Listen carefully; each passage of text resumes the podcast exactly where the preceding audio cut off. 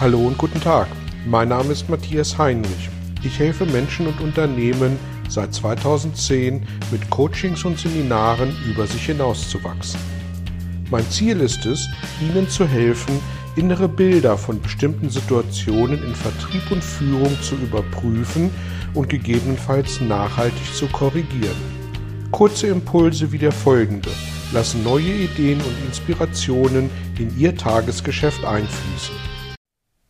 Hallo und herzlich willkommen zu einem weiteren Belgian-Impuls. Heute möchte ich mich gerne mit der Frage beschäftigen, ab wann denn Führungskräfte Führungskräfte sind.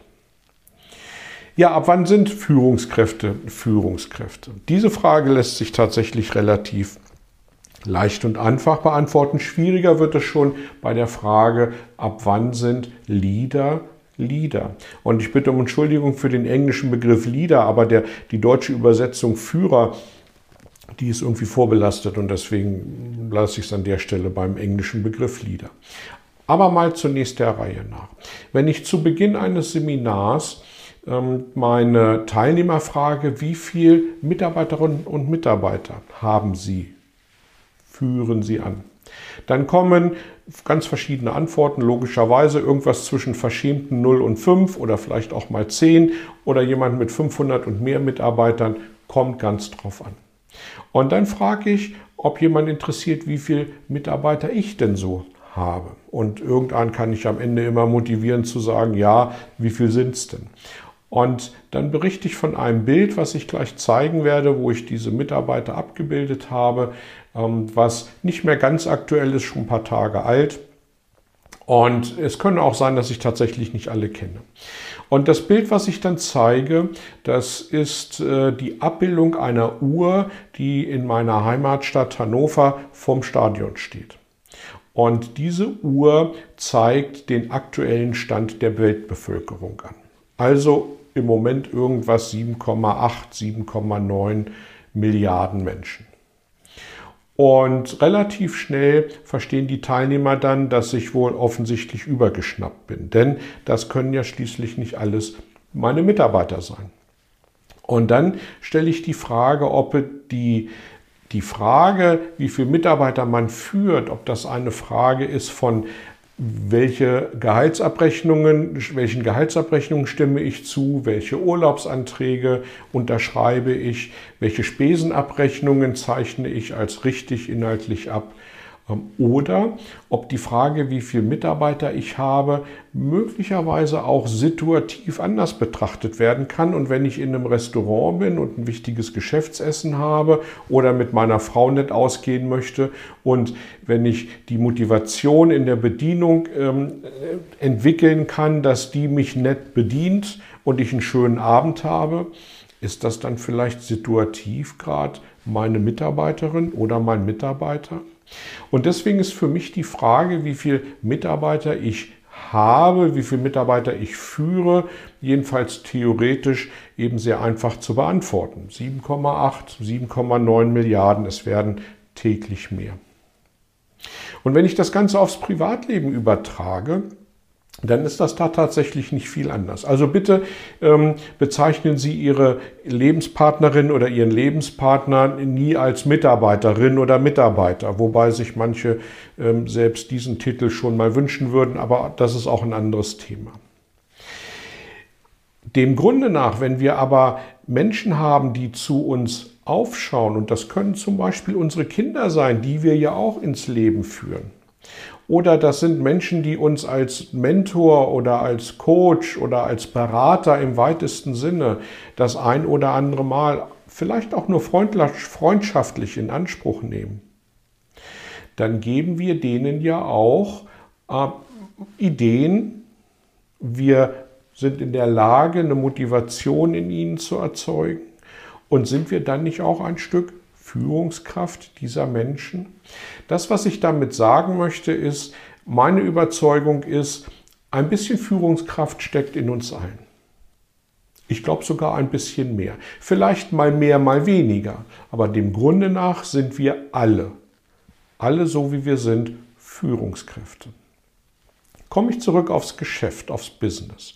Und da ziehen wir uns zwischen prinzipiell äh, 9 Uhr morgens und äh, 17 Uhr abends, wann immer das für Sie die Zeiten sind, äh, ziehen wir uns einen Kittel über und schlüpfen in eine bestimmte Rolle, nämlich die einer Führungskraft, zu der wir ernannt worden sind oder eben eines Mitarbeiters, einer Mitarbeiterin, weil wir diese Berufung, diese Ernennung, diese Beförderung noch nicht erhalten haben. Was aber passiert da wirklich? Und da möchte ich eine Behauptung aufstellen. Die Behauptung lautet, ja, wir werden von unseren Vorgesetzten zur Führungskraft ernannt, aber unsere Mitarbeiter, unser Team befördert uns am Ende dazu. Wir werden zur Führungskraft durch unsere Vorgesetzten ernannt, aber unsere Mitarbeiter befördern uns erst zu und in diese Position. Was meine ich damit? An der Stelle glaube ich, dass ähm, wir tatsächlich erst durch unseren Umgang mit den Mitarbeitern, die uns dann direkt, und das sind dann nicht mehr die 7,9 Milliarden, die uns direkt zugeordnet werden, dass wir durch diese Menschen dann tatsächlich erst zur Führungskraft befördert werden. So, und jetzt haben wir ein Dilemma. Einerseits sage ich, ja, wir sind doch alle irgendwie Führungskraft und andererseits sage ich, dass unsere Mitarbeiter uns im Prinzip erst dazu befördern. Und wie lösen wir dieses Dilemma auf? Wie löse ich dieses Dilemma auf? Und da kommt für mich wieder dieser Leader ins Spiel. Eine Führungskraft zu sein im eigentlich gemeinten Sinne bedeutet zumindest für mich, dass ich Prozesse manage, dass ich Vorgänge manage und dass ich Mitarbeiter manage. Manager, aber im Sinne von, die bekommen ihre Ziele von mir, ich bekomme meine Ziele von meinen Vorgesetzten und dann arbeiten wir gemeinsam daran, dass diese Ziele erreicht werden. Wir stecken aber dem Grunde nach in Prozessen fest. Was aber macht ein Leader? Und das ist für mich ein gravierend anderer Terminus, Begriff und auch eine andere Besetzung dieses Begriffes, als eben ein Manager oder eine klassische Führungskraft zu sein, die fachlich führt. Für mich ist ein Leader jemand, der gerne mit Menschen arbeitet, der es schafft, ähm, durch Initiative und durch Inspiration Menschen ähm, zu motivieren, beziehungsweise die Motivation in den Menschen zu entdecken und zu wecken eine, ein Leader schafft es, äh, das, das Team zu formen. Ein Leader schafft es, Aufgaben ins Team zu werfen und das Team ist bereit und willig, diese Aufgaben abzuarbeiten. Und gemeinsam erreicht man das Ziel und gemeinsam feiert man das Ziel. Das heißt, für mich ist der Fokus bei einem Leader ganz klar nicht auf den Prozessen und nicht auf der fachlichen Qualifikation, sondern auf dem Empathievermögen im Umgang mit Menschen. Und so löst sich für mich dieses Dilemma auf. Für mich ist eben eine Führungskraft jemand, die administrativ, fachlich managt. Und ein Leader, und das sind wir mehr oder weniger alle den ganzen Tag in unseren Aufgaben und Prozessen, ob ich da Mitarbeiter hinter habe oder nicht. Menschen aber zu führen, ein, eine Vorbildfunktion einzunehmen, die Akzeptanz der Menschen zu erreichen, das ist für mich wahres Leadership. Und ich hoffe, dass dieser Unterschied deutlich geworden ist. Und das ist das, was wir uns, wo wir uns von unseren Mitarbeiterinnen und Mitarbeitern tatsächlich hinzu befördern lassen, weil die Akzeptanz der anderen Seite dazugehört, uns als Leader zu akzeptieren. Ja, was sind Sie?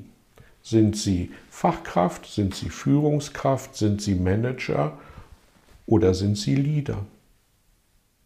Und in diesem Sinne freue ich mich über Ihre Rückmeldung, gern wie immer über die sozialen Medien, per E-Mail oder im persönlichen Kontakt. Ich danke fürs Dabeisein und sage Tschüss bis zum nächsten Mal. Vielen Dank für Ihr Interesse an meiner Arbeit und an meiner Vorgehensweise. Gern werde ich auch ganz konkret für Sie tätig und helfe Ihnen, über sich hinauszuwachsen. Sprechen Sie mich an. Ich freue mich auf Sie und die Zusammenarbeit im Coaching oder Seminar.